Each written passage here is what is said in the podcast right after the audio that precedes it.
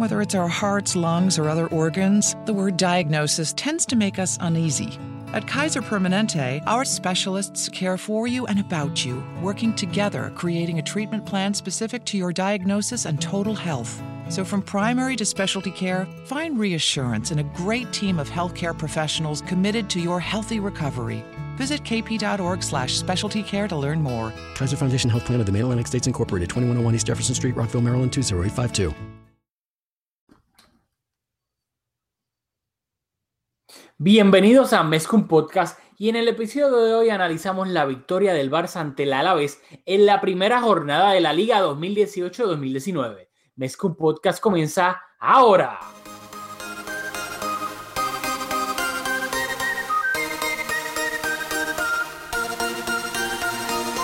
Kevin Roland, contigo empezó todo. Som el millor club del món, diguin el que diguin. Vinga Barça i vinga Catalunya! Apreteu-vos els cinc cinturons, que ens ho passarem bé.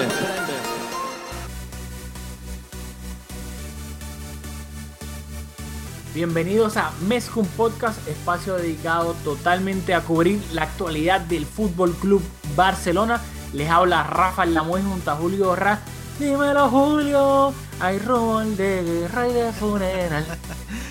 Dímelo Rafa, primero que nada te felicito porque tú fuiste el arquitecto del nombre de este espacio, un nombre que ha gustado mucho a nuestros oyentes, así que por eso te felicito. Muchas gracias, muchas gracias. Yo sabía que eventualmente iba a venir algún pelagato a copiarse, así que nada, eh, vamos a tomar cartas en el asunto, pero nada, recuerda, hay rumores, así que ya con ese poquito, a buen entendedor, pues pocas palabras, vamos a pasar a lo que vinimos, que es a hablar del primer partido de la jornada de la liga, la jornada número uno. El Barça se enfrentó al Deportivo a en el Camp Nou. Por fin empezó la liga y el Barça venció al, al Alavés 3-0 con goles de Messi, Coutinho y otro de Messi. Así 3-0, doblete de Lionel Messi y salió por la siguiente formación. Marc André Ter Stegen en la portería, defensa de cuatro, Jordi Alba de lateral izquierdo, Umtiti y Piqué pareja de centrales, Semedo lateral derecho, mediocampo de tres, Busquets de medio centro, eh, interior izquierdo Iván Rakitic, interior derecho Sergi Roberto y arriba el tridente, Messi por la banda derecha, eh, Luis Suárez de delantero centro, Usmane Dembele de extremo izquierdo y en el banquillo se encontraban Philippe Coutinho, Artur, Arturo Vidal, Rafinha, Munir, Sampe, Thomas Vermaelen.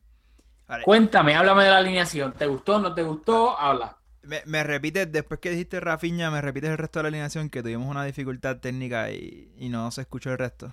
Después de en el banquillo, Correcto. además de Es que esto no después de se edita, Rafinha, esto es live to tape, así que el internet se interrumpió, así que se lo puedes repetir. como quepa. Luego de Rafinha en el banquillo se encontraban Jasper Silesen, Malcolm y Lenglet y descartados estaban Munir, Paco Alcácer, Sergi Samper, Thomas Vermaelen y obviamente Denis Suárez y Aleñá estaban des- descartados por lesión. Así que háblame, ¿qué te gustó de la alineación? ¿Qué no te gustó? Bueno, primero, sobre el resultado que lo mencionaste, me parece un resultado que un poco maquilla el partido, el, buen juego del Barça, quiero decir, no por un juego brillante del Alavés, sino que me parece que, que el juego del Barça no fue para, para un 3-0, para un resultado tan abultado. En cuanto a la alineación, curioso, curioso, la incorporación de Sergi Roberto sobre Coutinho, sobre Artur, si queremos quizás sobre Arturo Vidal. En cuanto a la formación, llamó la atención Rakitic, el cambio de posición, jugó de interior por izquierda, eso me, llamó mucho la atención. Y otro aspecto de, de la formación que me llamó mucho la atención fue lo lejos que estaba Dembele de la línea de banda. Son dos detallitos que yo creo que incidieron en el juego, particularmente en la primera mitad, que al Barça le costó encontrar su ritmo. Bueno, yo primero difiero. Para mí el resultado maquilla en el sentido de que para mí el Barcelona debió obtener una victoria mucho más abultada. Para mí, si no es por Pacheco, el Barcelona le mete 7 al Alavés en el Camp. Así que yo pienso que no refleja, pero por totalmente lo opuesto. En cuanto a la alineación, yo creo que la defensa bastante bien. Me sorprendió que, que jugara Piqué, ya que Piqué viajó a Estados Unidos, a Orlando, para ser más específico, si no me equivoco, para cerrar un acuerdo de su compañía, que lograron la Copa David de tenis, si no me equivoco, y pensé que entonces le iba a dar este espacio al Engret, pero jugó Piqué. En el mediocampo me sorprendió ver a Sergi Roberto de interior, como dijiste, teniendo a Arthur y a, y a Coutinho en el banco, que claramente son mejores jugadores que Sergi Roberto en el medio campo. Y arriba no me sorprendió ver, ver al tridente. Eso sí me sorprendió que Rakitic actuara de interior izquierdo en vez de interior derecho, ya que casi siempre Rakitic cuando juega de interior es de interior derecho. Así que nada, lo único que en verdad me disgustó un poco fue, fue ver a Sergi Roberto ahí en el, en el 11, pero teniendo en cuenta que pues, en el Camp Nou contra el Alavés si hay un partido que pues, se puede poner a Sergio Roberto ahí en el medio campo, creo que hoy era uno de esos. Bueno, cuando dije que, que maquilla el resultado, me refiero a que el Barça fue bastante ineficiente, particularmente en la primera mitad. Yo sé que tú tienes opiniones fuertes sobre por qué en esa primera mitad el Barça jugó de esa manera. Te estaba siguiendo en las redes sociales, estabas comentando el juego y cuando entró Coutinho, creo que tú le atribuyes eso. Es algo que quiero discutir contigo, pero me parece que para la cantidad de posesión que tuvo el Barça en la primera mitad y en la segunda, creo que fue más o menos la misma. El Barça en la primera mitad solo tuvo dos tiros entre los tres palos, habiendo dominado completamente esa primera mitad y por eso es que digo que el Barça le costó bastante entrar en el partido, no, lo, no se había un equipo con ritmo, como dije, bien ineficiente, la posesión no llevaba mucho y por eso me pareció que, un resultado así tan cómodo y de nuevo no me pareció que no me pareció que el Alavés hizo un juego brillante, pero el Barça se nota que estamos empezando la temporada. El Barça está lejísimo de su mejor versión. No, no, sin duda alguna, o sea, el Barça no estuvo fino, pero lo que me refiero es que en esa primera mitad para mí y, quiero que quede en récord, para mí la estadística de shots on target, o sea, tiros a puerta, es un poco engañosa porque para mí, podemos diferir, pero para mí un remate que como el de Messi, el primero del partido, que fue un remate cruzado, que lo, lo habilitaron en largo y básicamente está frente a Pacheco, remató cruzado con la pierna derecha y se fue bastante cerca de la portería. Para mí eso es una ocasión clarísima de gol y que técnicamente, obviamente, eso no cuenta como un remate a puerta, pero fue una ocasión clarísima. Y para mí, pues yo cuento eso como un peligro, o sea, una, ocasión clarísima de peligro. Y para mí eso no es, no, ¿sabes? Es bueno. Luego de Embele, eh, lo habilitaron, no recuerdo bien si fue Messi o probablemente fue Messi, y remató, ¿sabes? Con la pierna derecha, de nuevo, Pacheco la atajó. Tuvo otra también de Embele en la primera mitad, que esa no fue a puerta, se abrió un poco más de lo que él quería con el remate, pero para mí también eso fue una ocasión clarísima de gol, que no fue que el Barça sí le estaba, le estaba costando porque uno en la primera mitad el Alavés estaba completamente encerrado en su, en su área defendiendo con todo el mundo. Y luego, además de Messi, no había ese jugador que pudiese recibir el balón limpio en espacios reducidos, girarse, poder irse de su marca como lo es Coutinho, porque sabemos que Rakitic no es ese tipo de jugador, Sergi Roberto tampoco lo es, y obviamente Luis Suárez nunca lo mucho menos. Así que el único con esas características era Messi. yo creo que por eso era que le estaba costando un poco al Barcelona en cuanto a fluidez en esa primera mitad, pero el Barcelona tenía, tuvo el partido totalmente controlado en la primera mitad creó ocasiones de gol para mí clarísimas. Obviamente no tanto como en la segunda mitad cuando entró Coutinho, pero sí. Y creo que si tomamos el bulk de todo el partido, el, las atajadas de Pacheco, el Barça fácilmente le pudo haber metido 7 o 8 a la, la vez. Sí, estoy de acuerdo con eso y quiero hacer hincapié en lo, en lo que mencionas de Messi y que, bueno, durante todo el partido, pero yo lo vi más enfatizado en la primera mitad, que todo, todas las ocasiones de peligro en, en todo momento que el Barça tuvo una oportunidad de anotar o estuvo cerca de anotar, e, esa jugada salió de las botas de Messi y vio una Messi dependencia preocupante. O sea, el único jugador con, con algún tipo de iniciativa y creatividad fue Messi en esa primera mitad y eso es algo que empezando la temporada en la temporada pasada fue igual, que Messi se echó el equipo en las espaldas, pero de nuevo, esperamos entrar en ritmo y, y, y, que jugadores, ¿verdad? Con, como por ejemplo Dembele, que hizo un buen partido, a mí me encantó el partido de Dembele, pero eh, yo creo que hacer un buen partido, estar bien al toque, se- eh, presentarte como opción no es lo mismo a tomar la iniciativa de, de, de, de crear jugadas de, peligro y en ese sentido Messi fue el único. Sí, no, que claramente Me- Messi para mí es un partidazo y quiero resumir rápido. En la primera mitad, incluyendo este remates bloqueados, el Barça tuvo 11, mientras que en la segunda mitad tuvo 14 eh, remates, incluyendo remates que iban a portería y fueron, y fueron bloqueados por la defensa del Alavés. Y en cuanto a Messi, sí, o sea, Messi, y, y es que estamos tan mal acostumbrados en el sentido de que nos parece tan normal el partido que Messi se, se marcó hoy, perdón, ayer, el- el sábado, que es como que, pues sí, Messi jugó bien. No, si el partido que hizo Messi lo hace cualquier otro jugador del mundo, todo el mundo está, oh, este, táctico, eh, no, táctico masterpiece, pero qué obra maestra de fulano, este, qué exhibición de fulano, pero como lo hace Messi, ya nos parece, o sea, es rutina.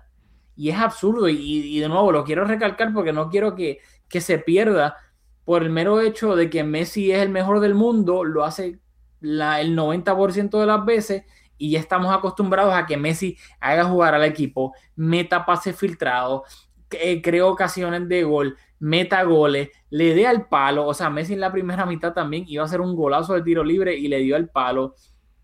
¿Sabe? No quiero resaltarlo y resaltarlo para que no, no se pierda. Sí, tengo aquí un pequeño listado. Mira, en el 12, que se la colocó a Suárez desde atrás perfecto, que Suárez no la pudo bajar. En el 16, eh, Busquets presionó, no recuerdo el jugador de la vez, pero eh, Messi recupera el, balón, eh, tira desde el borde del área a, las manos de Pacheco. En el 38, la, la falta que comentaste que le dio al, al, al- al horizontal, fue una falta que la- en la jugada que, que llegó a ese tiro de falta, él se buscó la falta también en una internada. Eh, en el 39 fue la jugada que mencionaste, pase filtrado habilitando a Dembele perfectamente que quedó uno contra uno contra Pacheco. O sea, jugada tras jugada tras jugada de Messi creando peligro en la portería del Alavés. Totalmente de acuerdo. Luego, la segunda mitad. Esto me sorprendió de Valverde y me encantó. Porque para mí es bastante no, cobarde lo- los entrenadores y clichosos de que hay. Si, si, empieza- si tú notaste algo en la primera mitad que tienes que cambiar, cámbialo tan pronto empiece la segunda mitad. No te tires el no, déjame darle 15 minutitos a fulano porque no lo quiero cambiar en halftime para no señalarlo, cuando claramente sabes el, el, lo que se tiene que mejorar. No, no desperdicies 15 minutos si ya, si ya lo detectaste. Y Valverde en este partido lo hizo. Lo que yo había comentado en las redes sociales. Lo, que estamos comentando, al Barça le faltaba, además de Messi, otro jugador con una gran capacidad técnica de jugar entre líneas, de poder recibir, girarse, irse de su marca, sacar remate, y ese era Coutinho. Y la, tan pronto empezó la primera mitad, entró Coutinho, salió Semedo, y entonces Valverde bajó a Sergi Roberto para jugar de lateral derecho, Rakitic pasó a interior derecho y Coutinho pasó a jugar de interior izquierdo. Eso sí, a mí no me gustó que sacara Semedo, porque para mí Semedo es mejor lateral derecho Me- que Qué Sergi bueno, Roberto. porque me estaba asustando. Yo estaba aquí como que. Rafa, No, no, no, este- porque, este- Ok, porque. Bueno, termina tu argumento, porque. porque me, me- eso, de la misma manera que estoy dándole praise a Valverde por reconocer eh, rápido lo que le faltaba al Barça y ejecutarlo en la segunda mitad, me pareció un poco irse por la fácil de sacar a Semedo, que nadie le iba a decir nada, para entonces dejar a Sergi Roberto en el, partido, aunque fuese de lateral, porque claro, si saca a Sergi Roberto y deja a Semedo, obviamente toda la manada culé, la masía al 300%, ¡oh! Sergi Roberto, ¿cómo lo van a sacar? ¡Oh, la masía! Después de que se queda, bla, bla. So, para mí, eso fue a ver de que no se quiso, espérate, yo no quiero estar tan temprano bregando con todo este revolú, así que me voy por la fácil, saco a Semedo y bajo a Sergi Roberto y lo pongo de lateral derecho. Bien, pues mira lo que yo pienso sobre todo esto. A mí me encanta, igual que a ti, que un técnico sea capaz de identificar que las cosas no están funcionando como no funcionaron en la primera mitad que el Barça de nuevo hizo un buen partido, pero estaba siendo bastante ineficiente. Sin embargo, a mí me gusta cuando eso ocurre, cuando es que un jugador pues, no rinde lo que se esperaba de él en el campo y en ese caso pues estaríamos de acuerdo con que Valverde actuó de manera correcta. En este caso, Valverde lo que hizo fue corregir su propio error. Alineó de inicio a Sergi Roberto por pura jerarquía, porque yo creo que estamos de acuerdo con que hay jugadores en la plantilla que están mejor capacitados para hacer esa, ese rol de interior. ¿Qué pasa? Que incluso eh, significó tener que, que, que Rakitic jugar fuera de posición. Y aquí hemos hablado muchas veces que ese cambio sutil de jugar de interior derecho al interior izquierdo hace un mundo de diferencia para aún para un jugador de la jerarquía de, de Rakitic. Porque la- lo mismo le pasa a Busquets. ¿Qué pasa? Si el problema es que Sergi Roberto como interior no estaba rindiendo, o no, no quiero decir que no estaba rindiendo porque soy de la opinión de que la, primera mitad Sergi Roberto lo hizo bien. Lo que pasa es que no era lo que necesitaba el equipo, pero si jugó bien o mal, yo creo que Sergi Roberto jugó bien, cumplió. Pero si el problema era él, o sea que en esa posición hacía, falta, hacía falta un jugador con diferentes características, pues sácalo y ponga a Cutiño. ¿Por qué sacrifica a Semedo? Que hizo, un- de nuevo, una primera mitad igual más que correcta para traer a, a Cutiño y entonces cambiar a Sergi Roberto de posición. Que eh, entonces es debatible si Semedo, Sergi Roberto en fase ofensiva es mejor. Yo creo que no hay una diferencia como para tú sacrificar a Semedo que estaba jugando en su posición natural y que lo estaba haciendo bien. Y eso me molesta porque Sergi Roberto por jerarquía inició el partido porque habían jugadores mejores que él en el, en el banquillo y por jerarquía terminó jugando de lateral derecho porque Semedo es mejor lateral que Sergi Roberto y estamos claros que en este partido o sea es, es evi- es debatible cuál de los dos es mejor en fase ofensiva. Es evidente que Semedo es mejor en fase defensiva, pero eh, eso no era lo que necesitaba el equipo. El Barça no estaba sufriendo atrás, así que en ese sentido pues podemos ver por qué lo hizo. Pero, mano, no sacrifiques a Semedo porque Sergi Roberto no pudo cumplir de interior. Estoy, estoy totalmente de acuerdo eh, contigo. Quería reseñar que luego en la, en la, bueno, en, pues, en la segunda mitad, ya el minuto 48, Messi eh, se la pasó a Dembélé en borde del área y Dembélé habilitó a Jordi Alba que se adentró en el área y remató. Eh, que a mí, a mí me gusta eso. Yo entiendo que obviamente cuando el, el- si hay la opción de hacer el, el pase hacia atrás, está bien. Pero si nadie te sale, y ya está frente a la portería, revienta el balón contra el portero. O sea, ya sea que se le vaya entre las piernas o que obligues al portero a dar, a dar un rechace y que ahí alguien pueda aparecer de segunda línea y empujar el balón. Así que me gustó que Jordi Alba veía que no tenía nadie llegando de segunda línea o que estaban todas las opciones de pases tapadas y remató a portería. Y luego, en el minuto 63, iba a llegar el primer gol del Barcelona, que fue un tiro libre de Messi en el borde del área que él mismo se ganó, forzó la falta en el borde del área y luego ya en la primera mitad había tratado una por encima de la barrera y había dado en el travesaño que iba a ser un golazo. Esta vez se tiró el Ronaldinho contra el Werder Bremen, la tiró por debajo de la barrera, engañó tanto a la barrera como a Pacheco y marcó el 1-0 del Barcelona. ¿Qué me tienes que decir de ese gol? Bueno, nuevamente, que lo mencionaste, pero que fue un tiro de falta, de una falta que el propio Messi se buscó. Así que vemos como su protagonismo, ¿sabes? Él es el Cuca Gómez del equipo. O sea, yo como probablemente nadie va a entender esta referencia de nuestra generación, pero eh, Cuca Gómez lo hacía todo. Y es que Messi es, o sea, eh, para nosotros es un gusto ver un jugador capaz de marcar tantas diferencias, pero realmente necesita ayuda. Y fue un golazo. Así mismo. Luego, en el minuto 66, Messi de nuevo le iba a dar el palo, recibió un pase de, Luis Suárez dentro del área y básicamente en su mismo eje se giró y sacó el remate con el borde interno hacia el segundo palo, lo que de nuevo iba a ser un golazo y le dio el palo.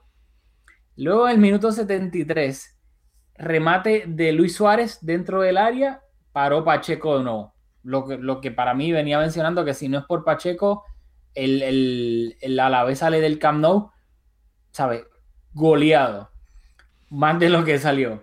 Luego en el minuto eh, 82, de nuevo, un pase filtrado de Messi, absurdo, pero absurdo a Coutinho dentro del área. Coutinho remató y otro, otra tajada de Pacheco. Que yo Y- creo que esa tajada de Ajá. Pacheco fue determinante en el gol de Coutinho porque un minuto después que logra conseguir el gol que ahora no lo va a relatar, el body language de Coutinho fue como que me perdí la anterior, déjame terminar esta jugada porque todavía estoy molesto. ¿No te dio esa sensación? Sí, sí, pues ahí lo quería, time, time. Es que antes de todas estas ocasiones, porque lo quería comentar la combinación, en el minuto 77 salió Dembele y entró Arthur. Eso fue en el minuto 77. Y luego en el minuto 83 iba a llegar el gol de Coutinho, que fue que Arthur se la pasó a, a Coutinho y Coutinho, como bien dijiste, amagó para sacarse a su marca y luego terminó rematando esta vez al segundo palo. No tan a la pared, pero terminó terminó anotando aun con un remate al segundo palo. Bueno, fue un buen gol, un tremendo gol, un golazo individual de Coutinho. Es lo que he estado pidiendo a través de este programa, que Messi necesita ayuda. Ahora, quiero detenerme sobre Coutinho, porque me parece que tú le estás dando más praise del merecido. En la segunda mitad, el Barça, habiendo dominado el partido, todavía se encontraba empate en el marcador. No, voy, voy por ahí, voy por ahí. Eh, y, ¿verdad? Sin conseguir anotar el gol que le daba los tres puntos hasta que, hasta que llegó el, el gol de Messi. Yo creo que la diferencia entre la primera mitad y la segunda fue primero la urgencia de conseguir esos tres puntos porque no podíamos comenzar la liga jugando partido en casa con un equipo como era la vez que yo creo que no hizo mucho mérito para conseguir el punto. Y el Barça, ¿verdad? Con esa urgencia salió a buscar el partido. Rakitic volvió a su posición habitual, que yo creo que es algo que no debe pasar por desapercibido. Y luego también la inclusión de Coutinho, pero yo creo que fue una combinación de factores más allá de que, o sea, Coutinho no entró a este partido y cambió el juego. Yo difiero. Para mí sí lo hizo. Cuando entró, hay que recalcar los cambios de posiciones, por más útiles que sean. Cuando entró Coutinho en la segunda mitad, lo dijimos, Coutinho jugó de interior izquierdo y Rakitic pasó a jugar de interior derecho. Luego, cuando se produjo ese cambio de salió Dembele y entró Arthur, Arthur pasó a jugar de interior izquierdo y Coutinho pasó a jugar de extremo izquierdo. Así que lo que, lo que habíamos comentado, que Coutinho claramente puede jugar de interior izquierdo tanto como de extremo izquierdo.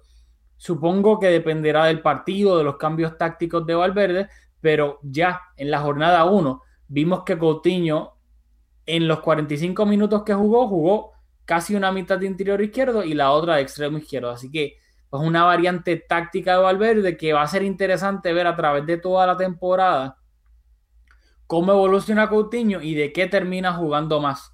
Que obviamente supongo que eso será algo que Valverde irá poco a poco dando con la tecla ¿no? a ver, a ver qué pasa. Y yo creo que también Suárez va a ser determinante en eso, porque si Suárez sigue con el estado de forma que lleva, podría Messi pasar al centro del campo, que no lo hemos mencionado, pero en este partido Messi tuvo mucha, mucha libertad en la delantera. eh, a veces empezaba por banda, a veces partía por el medio. Y si Suárez sigue con un estado de forma bajo, y si salí, eh, Paco Alcácer sale en esta ventana de transferencias, que es lo que se prevé, podríamos jugar con Coutinho por la izquierda, Dembele por la derecha y Messi por el centro. Eso te quería hablar rápido. Antes de, de hablar del tercer gol, habla- o sea, háblame de Luis Suárez. Mira, Para mí, o sea, no, háblame tú. Ok. Dale, después yo te... Para mí, Luis Suárez, no quiero sonar como un Luis Suárez apologist, pero es un jugador que aun cuando no está fino, tiene algunas cosas, eh, ¿verdad? Yo no, no quiero decir intangibles porque tampoco es que cuando le llegaba el balón lo perdía. Yo creo que no estuvo fino frente a la portería, tuvo algunas jugadas que no pudo terminar, otras que ni siquiera pudo bajar, pero Luis Suárez cuando interviene, interviene con consecuencia, o sea, los desmarques que hace, su posicionamiento, la manera en que la toca, aunque de nuevo, aunque no está fino, la bola le llega a, a quien, al destino. Yo creo que Luis Suárez tiene mucho que aportar, aun cuando no está bien. Cuando recupere su mejor forma, pues yo creo que tiene muchas cosas que aportar. Igual que la temporada anterior, aquí en este espacio debatimos si Valverde debió haberlo sentado y haberle dado esa oportunidad a otro jugador, como en, quizás podía ser Paco Alcácer o jugar con otra formación donde Messi tome esa posición más central. Pero yo creo que a Luis Suárez se ha ganado por su rendimiento y su trayectoria en el Barça eh, el beneficio de unos cuantos partidos para caer en forma. Y creo que a lo que encuentra ese buen momento, creo que tiene cosas que aportar. Y sé que estoy sonando como que no, no hace mucho sentido, pero yo estoy convencido de que esas cositas que hace Luis Suárez aportan al equipo. Es que ese es el problema con Suárez en lo que en, pues, en este comienzo de temporada. O sea, claramente eh, o sea, no está en, en buen estado de forma. La mayoría de sus tomas de decisiones, so- o sea, como cuando la ejecuta, claramente la intención es, es buena. Es la mejor. O sea, es, No estamos- top. Eh, su- cuando, es como, perdona que te interrumpa, pero cuando las cosas no le salen, la intención era un jugador top. Sí, sí, totalmente de acuerdo. O sea, la intención es buena.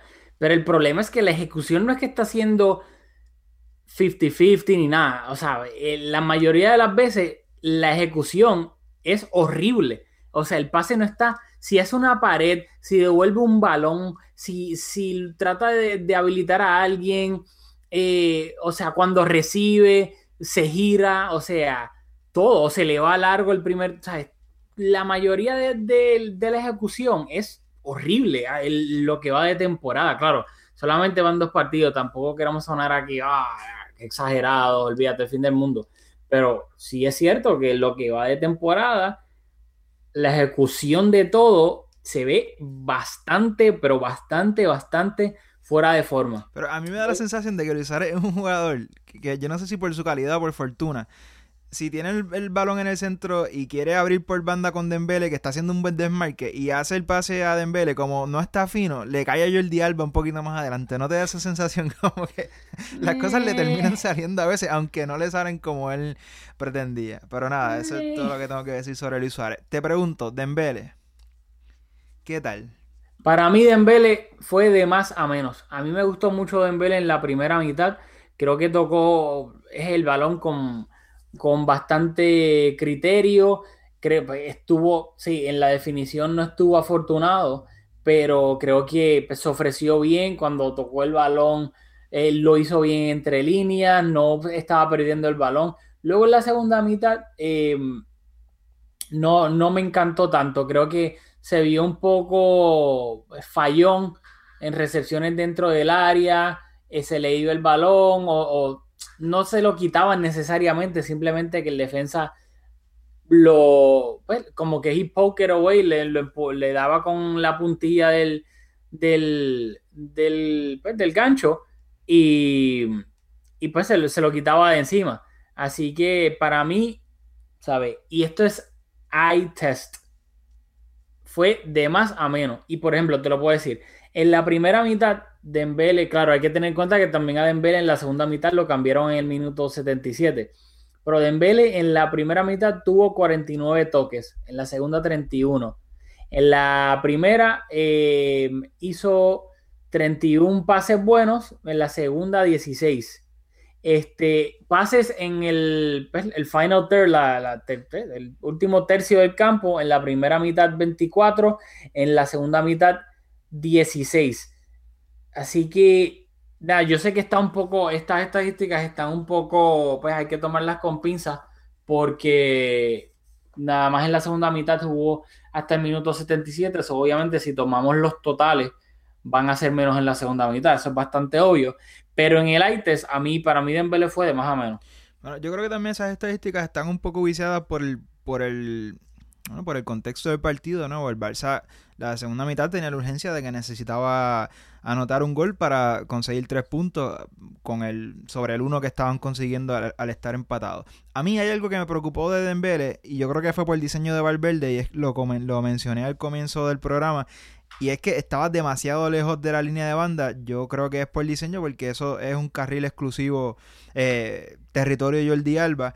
Y, menciona, y ¿verdad? ahora que, que menciona Jordi Alba, eso es lo segundo que me preocupó del partido de Dembele. Y es que yo creo que en papel esa banda debería de ser una pesadilla para las defensas rivales. Dos jugadores con velocidad, que se le, ¿verdad? Con buen pie, capaces de, de hacer maravillas. Y yo creo que le falta mucho para combinarse. Yo creo que no, no, no he visto de ellos, a, a, aparte de una jugada creo que en la primera mitad, no he visto de ellos, ¿verdad? Los resultados que me parecería que, que, que, se podrían dar de dos jugadores con esa calidad por esa banda. Sí, Veo, no. Dembélé está demasiado central, eh, no sé, me gustaría, me gustaría ver esa, esa relación rendir mejores frutos. Bueno, ojo, según el, el, la estadística que, que, que, la puse en Twitter y te lo mencioné, que es la posición promedio de cada jugador, de cómo actually estuvieron en el campo. Dembele sí no estuvo pegado a la cal, pero de los tres de arriba era el más que estaba Bueno, pero cerca de estar eh, en la eso banda. no es muy difícil porque Messi juega con total libertad, entonces pues no podemos esperar a Messi a estas alturas de su carrera estar pegado a banda. Así que como en principio él es el único jugador de banda que tiene el equipo y no estaba pegado a esa, esa a la banda, no nos estaba dando amplitud y eso yo creo que el equipo lo, lo padece. Bueno, pero. Uy, Dios mío. Son las 11 de la noche, por si acaso. Pero también recuerda que hay veces que no sé si es por diseño táctico del entrenador o no, pero hay veces que el extremo juega un poco más por dentro para que entonces el de, el de doble que le haga el lateral sea por afuera. Hay otras veces que al revés, que el extremo se queda pegado a la banda y el lateral le hace el de doble por dentro. En este caso no ha sido así, pero habrá que ver si eso pues, es disposición táctica de Valverde o no. No tenemos ni la menor idea porque no, no hay forma de, de, pues, de saber, no hablamos con Valverde, a menos que eventualmente en una rueda de prensa Valverde haga algún tipo de comentario sobre esto y lo confirme o no. Así que eso es, mira, chiqui, chiqui, chiqui, apuntarlo para la, para la próxima, para los próximos episodios. Dicho eso, ya para cerrar el partido, el bar, el, mira, oh my god, santo Dios. Iba a decir el Barca. Sabes que yo recuerdo que en, en college hubo un tipo, nunca se me va a olvidar, una clase de biología. Yo estaba con una camisa del Barça y el tipo llegó, creo que, le, que, creo que había juego de Champions ese día. Y él dijo, diablo papi, duro, duro, me encanta. loco. Yo soy bien fanático del Barca también, full del Barca. Y yo, oh my god, loco, que tú, oh, no me vuelvas a hablar en tu vida. Este, pero nada, quería decir esa historia rápido. En el minuto, exacto. En el minuto 92 iba a llegar el tercer gol del Barça y el segundo de Messi. Un pase en largo de los pocos que ejecutó Luis Suárez bien a Messi, que también no creo que fue tan bien porque Messi tuvo que retroceder un poco para eh, re- recibir el pase. Messi brincó en el aire, vino el defensa del Alavés, chocó contra Messi y él mismo salió rebotando. Y luego Messi controló el balón con el pecho, le puso el cuerpo, cuerpo al segundo defensa y entonces ahí luego se quedó completamente solo frente a Pacheco, que me da risa porque obviamente hablamos de Messi, lo bajito que es, etcétera, pero Messi es un mini tanque, o sea, la, la- la fuerza que tiene Messi, lo robusto que es, o sea, el, el- lo- el primer defensa rebotó contra él en el aire, que eso llega a ser otro jugador, sea un Dembele, un Neymar de la vida, y le hacen, y le hacen ese, ese empujón, ellos estando en el aire y salen volando o dan una vuelta en el aire, y con Messi fue todo lo contrario. Bueno, de este gol, aquí estoy mirando estadísticamente, no, ahora no lo recuerdo, pero en el tiempo añadido Messi tiró a puerta dos veces. Y eso, aunque no recuerdo obviamente la ocasión de gol y la, la otra no la recuerdo, pero sí recuerdo en los minutos finales del partido ver a Messi con hambre de gol, como que tenía ganas de marcar el segundo y este gol fue consecuencia de esa hambre que a Messi a veces le dan esos antojos al final del partido con marcar un gol y pues lo consiguió por, por la calidad que tiene. ¿verdad? Y, es, y enfatizo un poco, que quiero decir, ¿verdad? En el, global del partido, en cuanto a lo positivo, empezar la liga en casa con una victoria tres puntos es importantísimo. O sea, haber perdido o empatado e- e- este partido, aún con toda la liga que, que queda, pues, ¿verdad? Nos pone en una posición no muy favorable. Así que lo, positivo, conseguimos los tres puntos. Lo negativo, yo creo que hay una, una Messi dependencia que el Barça debe de corregir. Y hay algo que me preocupa un poco y es que la temporada pasada, si tú te fijas, ¿verdad? todo lo que pasó desde la venta de Neymar, eh, la salida de Dulofeu a mitad de temporada, la, eh, la incorporación de Coutinho en enero, o sea, todas las decisiones de, de Valverde, que yo creo que la mayoría fueron acertadas, fueron condicionadas por algo, ¿verdad? O sea, no tenía muchas opciones. Ahora Valverde tiene las, las llaves del Ferrari, o sea, tiene todo, todos los elementos a su disposición y ahora tiene que tomar decisiones, o sea, decisiones reales. Ya las decisiones no van a estar comprometidas por nada. Esperemos que las lesiones no, no comprometan ¿verdad? esto que estoy diciendo.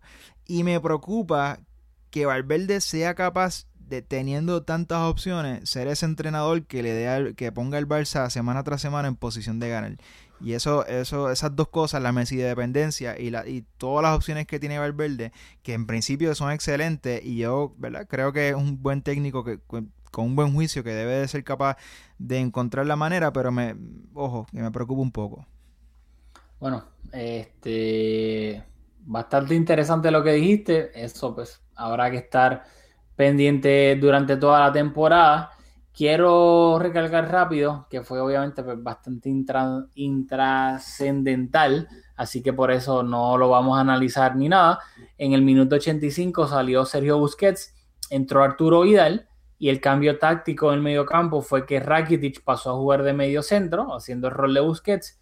Eh, se quedó de interior izquierdo y Arturo Vidal jugó de, de interior derecho. Obviamente, ¿sabes? Lo que jugó fueron siete minutos, así que nada, no es para nada una muestra lo suficientemente grande para, pues, para analizar uh, el partido de Arturo Vidal, así que por eso no lo vamos a hacer. Y nada, este, no sé si tienes algo más que decir, que recordarles que el, el próximo partido del Barcelona es el próximo sábado contra el Real Valladolid. El Barcelona visita el Valladolid a las 4 y 15 horario del este. Si ven en otro lado, eh, pues nada, tienen que buscarlo porque no sé. México es una hora antes, así que si nos escuchan de México, pues es a, a las 3 y 15. Y nada, no sé si tienes algo más que decir. Eso es todo, nos vemos en la próxima. Y nos vemos en la próxima en si te gusta nuestro contenido Podcast, y nos quieres apoyar, por favor déjanos un review de 5 estrellas en iTunes, ya que de esta manera Mezcum Podcast le saldrá a más personas en su feed y así nos ayudan a que la comunidad de Mezcum Podcast siga creciendo.